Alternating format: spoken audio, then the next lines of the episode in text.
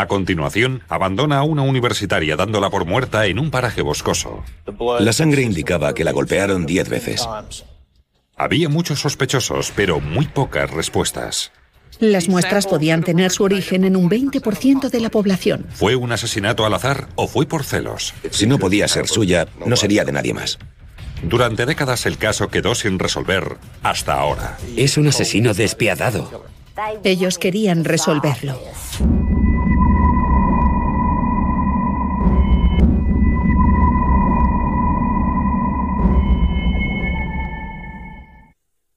Al final de un largo día, en mayo de 1984, un agricultor de Tennessee hizo un sobrecogedor descubrimiento. Se fijó en unas prendas de ropa tiradas en el campo. Lo que yacía allí era un cadáver. La víctima era una joven que llevaba solo un sujetador. Su cuerpo estaba tapado por dos pares de vaqueros y una chaqueta oscura.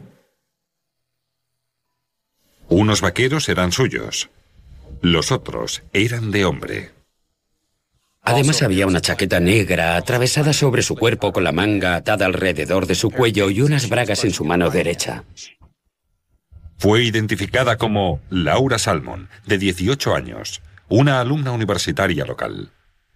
Le robaron la vida. Le robaron la vida. Y de una manera horrible. La autopsia reveló que Laura Salmon había muerto de un traumatismo craneal por objeto contundente. Las piedras halladas junto a su cuerpo parecían ser el arma homicida. La sangre en aquellas piedras y en otros materiales indicaba que la habían golpeado en la cabeza diez veces con dichas piedras.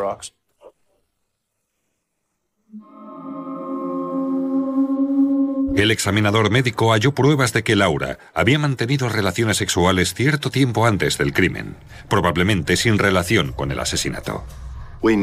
Sabíamos que la señorita Salmon había mantenido relaciones íntimas con alguien entre 24 y 48 horas antes de su muerte.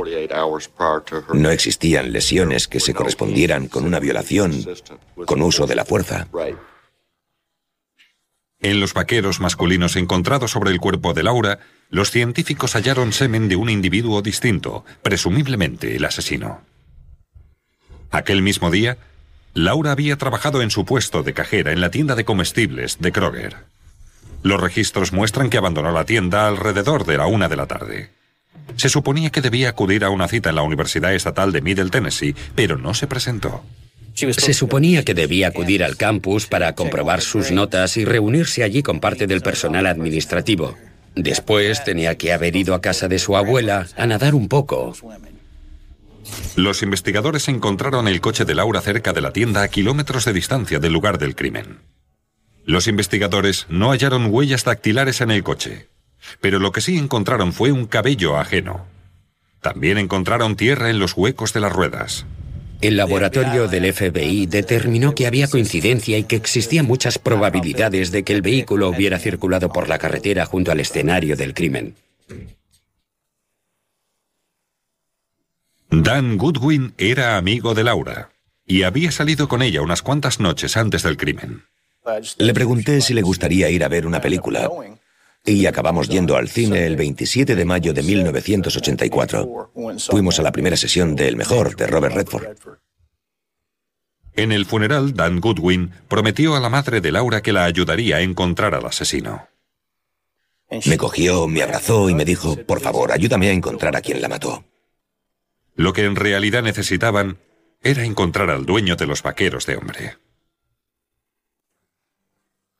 El cuerpo de Laura Salmon fue encontrado en una zona frecuentada a menudo por parejas de alumnos de instituto o universitarios. La gente iba allí a montar fiestas, a encender hogueras, a darse el lote, ese tipo de cosas. Los testigos situaron a Laura en un club nocturno la noche antes de su asesinato, donde estuvo bailando con un joven no identificado pero los investigadores no consiguieron localizarle. El primer sospechoso interrogado por la policía fue el novio de Laura en el instituto, Kyle Gilly. Tenía reputación de ser celoso, pero aseguró que tenía una coartada. La coartada de Kyle Gilly fue su padrastro, que había sido testigo de su presencia en casa el día del asesinato. Después, una mujer de Nashville, Tennessee, a 64 kilómetros de distancia, llamó a la policía con una posible pista.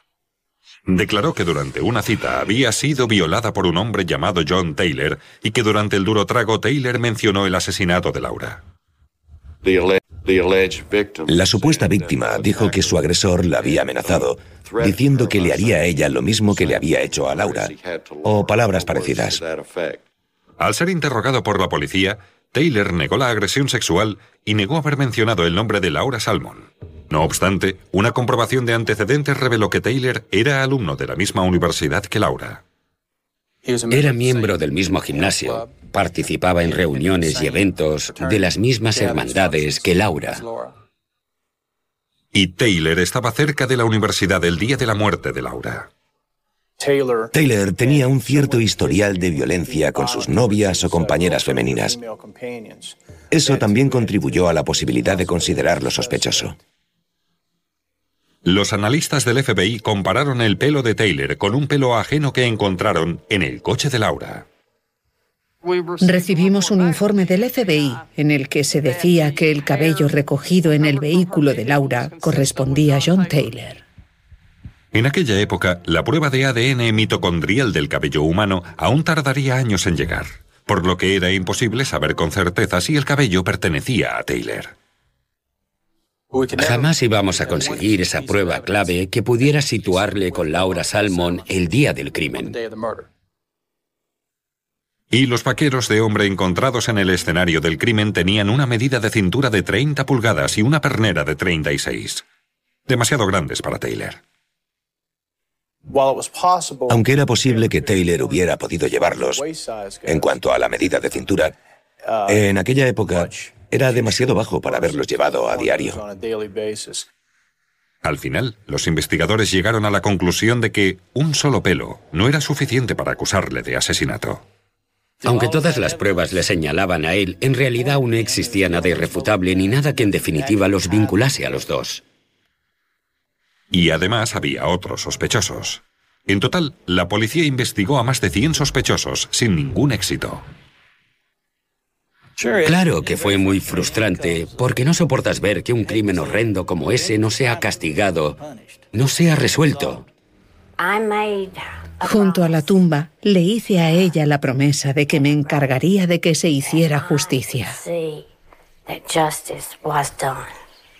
La verdad es que no sabía cómo iba a poder cumplir esa promesa, pero era lo último que podía hacer por ella. Pero la promesa de Lorraine Mackey se quedó sin cumplir. Y pasaron 16 largos años. Mientras tanto, Dan Goodwin inició una carrera que con el tiempo le llevaría a ser representante de la ley. Después de graduarme, empecé a trabajar como reportero de prensa en varios periódicos, donde acabé por convertirme en reportero policial. En 1987 escribí unos artículos sobre asesinatos sin resolver, incluido el de Laura, pero desde el principio supe que me interesaba más el trabajo policial. Varios años después, Dan abandonó el periodismo y pasó a ser agente de policía. El primer caso sin resolver que le asignaron fue el asesinato de Laura Salmon. No me hice representante de la ley para trabajar en este caso, pero siempre lo tuve en mi mente. Por eso me alegré mucho de poder colaborar con Bill Sharp en el caso. Una de las primeras cosas que Dan Goodwin y Bill Sharp hicieron fue enviar todas las pruebas al laboratorio forense para su análisis. Obviamente, gracias a los avances científicos en los análisis del ADN, era posible que lográramos encontrar al donante del material biológico y demostrar que era él el asesino. Mientras se ponían en marcha los análisis de ADN, Sharp y Goodwin siguieron una nueva pista que supuestamente procedía de un alumno de un instituto local, casi 16 años después del asesinato de Laura. En el año 2000, a un alumno del Instituto Oakland le oyeron hablar del caso del asesinato de Laura Salmon. Decía que su padre había matado a una chica y había arrojado el cuerpo a la cantera. El padre del alumno, David Patterson, tenía antecedentes por asalto con agravantes. Pero para cuando el rumor empezó a circular, Patterson había muerto. Al enterarnos de que Patterson había muerto de un disparo, decidimos naturalmente que teníamos que investigar esa pista. Pidieron a los hijos de Patterson que cedieran voluntariamente muestras de ADN para ser analizadas. Las pruebas de ADN de David Patterson, realizadas a su familia, que dieron como resultado un perfil presuntivo, no mostraron ninguna posibilidad de que el suyo fuera uno de los perfiles de ADN masculinos presentes del asesinato. Los investigadores también se pusieron en contacto con John Taylor, que previamente había sido sospechoso del asesinato de Laura. Su ADN tampoco concordaba. Y el mismo Dan Goodwin proporcionó una muestra de ADN. Él había salido con Laura pocos días antes del crimen. Goodwin sostenía que había sido una cita casual y dijo que no eran amigos íntimos. Dado que la había llevado al cine solo cuatro días antes y que la conocía, decidieron que sería aconsejable cotejar mi ADN. Y se cotejó y resultó que no estuve presente en el escenario del crimen. Pero al menos los investigadores tenían el ADN del asesino y estaban más cerca de encontrarle. Mucho más cerca de lo que creían. Bill Sharp y Dan Goodwin se enfrascaron en el expediente original del asesinato de Laura Salmon y encontraron un nombre que les llamó la atención. Kyle Gilly. Gilly había sido novio de Laura en el instituto y era un año menor que ella. Gilly había sido sospechoso en un principio, pero fue descartado porque tenía una coartada corroborada por un miembro de la familia. Pero encontraron una curiosa nota en el expediente del caso. Había habido una testigo que contradijo la coartada de Gilly. Ella identificó a Kyle Gilly conduciendo el coche de Laura Salmon a menos de un kilómetro de la carretera que conducía a la cantera cercana al sitio en el que se encontró el cuerpo de Laura. Consiguió identificar a Kyle de entre una serie de fotografías, así como el coche de Laura. Esa mujer lo vio, lo observó con atención, pasó con su coche junto a él y dijo que iba mirando hacia adelante con una expresión vacía en la cara.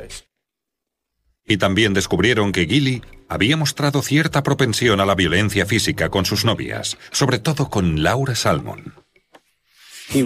Se enfurecía con ella, le agarraba la cabeza y empezaba a golpeársela contra los coches, las taquillas de la escuela, lo que tuviera a mano. Le daba puñetazos. En una ocasión le rompió los dos dientes delanteros.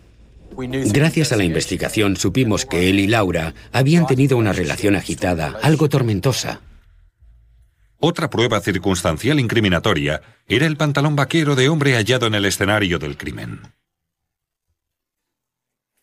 Kyle medía aproximadamente un metro noventa, y los vaqueros eran de su talla. El laboratorio del FBI de Tennessee había examinado en 1984 los vaqueros Rassler y había conseguido determinar que en ellos había sangre. Sin embargo, en aquel momento no llegaron a ninguna conclusión en cuanto al tipo de manchas presentes en la prenda o a una posible causa.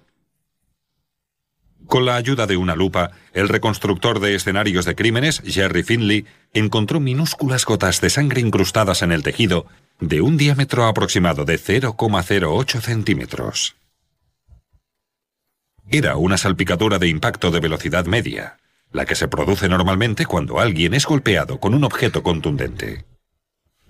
La velocidad media se produce cuando el instrumento es empuñado por un humano, por ejemplo, un bate de béisbol, una piedra o algo parecido. Las manchas de sangre estaban agrupadas sobre la rodilla, lo que indicaba que el agresor estaba arrodillado durante el ataque. No tenía ninguna mancha de impacto por debajo de la rodilla. Sin embargo, tenía muchas entre la rodilla y la cintura. Por lo tanto, quien quiera que llevase esos vaqueros estaba en estrecha proximidad con el punto de impacto en el momento del mismo. Y las pruebas de ADN confirmaron que la sangre en los vaqueros era de Laura. La policía siguió el rastro de Gilly hasta Florida, donde se había divorciado dos veces y trabajaba para el Departamento de Obras Públicas del Condado de Manatee. También tenía antecedentes, que incluían detenciones por agresión sexual con agravantes, intento de robo y resistencia al arresto. Al ser interrogado por la policía en Florida, Gilly negó de nuevo toda implicación en el asesinato de Laura. Durante ese interrogatorio, Kyle admitió que los vaqueros probablemente eran suyos. Cuando le preguntamos sobre la salpicadura de sangre y le dijimos que teníamos un experto que podía testificar que el asesino llevaba esos vaqueros, Kyle Gilly solicitó un abogado y el interrogatorio se interrumpió. Con una orden judicial, los investigadores obtuvieron una muestra de saliva de Gilly y la enviaron al laboratorio. ¿El ADN de Gilly coincidiría con la muestra de semen de los vaqueros? Recibimos los resultados de ese análisis el 31 de mayo del año 2000, el decimosexto aniversario del asesinato de Laura Salmon. Esa prueba demostró que Kyle Gilly era el donante del ADN que había en los vaqueros Rasler que colocaron sobre el cuerpo de Laura. Eso era lo que andábamos buscando. Podíamos situar a Kyle Gilly dentro de esos vaqueros, podíamos situarle en el escenario del crimen. Esa era la pieza final del rompecabezas. Pero ¿cuál era el móvil? Dieciséis años después de la muerte de Laura Salmon, su novio del instituto, Kyle Gilly, fue arrestado y acusado de asesinato. La madre de Laura declara que había dicho a los investigadores que Gilly había matado a su hija. Asegura que sus celos eran descontrolados. Hoy les digo a ustedes que soy una madre que cumple con sus promesas. Les dije por qué creía que era él o por qué sabía que era él. Y sentí una gran frustración cuando vi que no se lo tomaban en serio.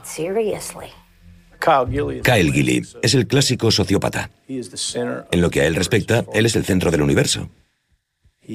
Es lo que sus padres hicieron de él. Y es un asesino. Públicamente nadie está dispuesto a especular sobre la razón por la que los investigadores originales no profundizaron más en la coartada de Gilly. Para la unidad de casos sin resolver, era evidente que desde el principio, Gilly tenía que haber sido el principal sospechoso. Es insensible, desalmado, y no le preocupó más matar a Laura que pisar un insecto. A partir del momento en que mató a Laura, ya no volvió a pensar más en ello. Es un asesino despiadado. Gilly y Laura salían en el instituto, pero Gilly era un año menor. Y cuando Laura empezó a ir a la universidad, hizo un nuevo grupo de amigos. Él no quería que tuviera amigos. Y cuando ella se fue a la universidad, iba hasta allí y la vigilaba. Familia y amigos imploraron a Laura que pusiera fin a la relación, pero ella estaba aterrada. Intenté lograr que fuera a pedir una orden de alejamiento, pero a ella le daba miedo ir, porque temía lo que él pudiera hacerle.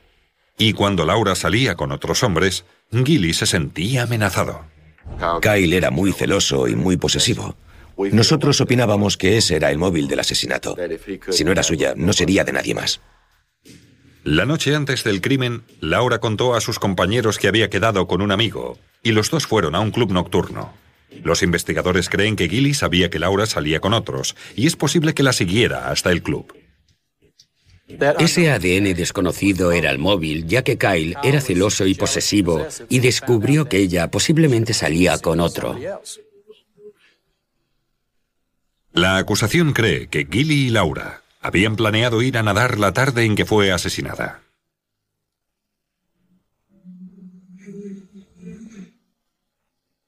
Kyle la convenció para ir hasta el paraje desierto de los amantes donde hablaron y después discutieron.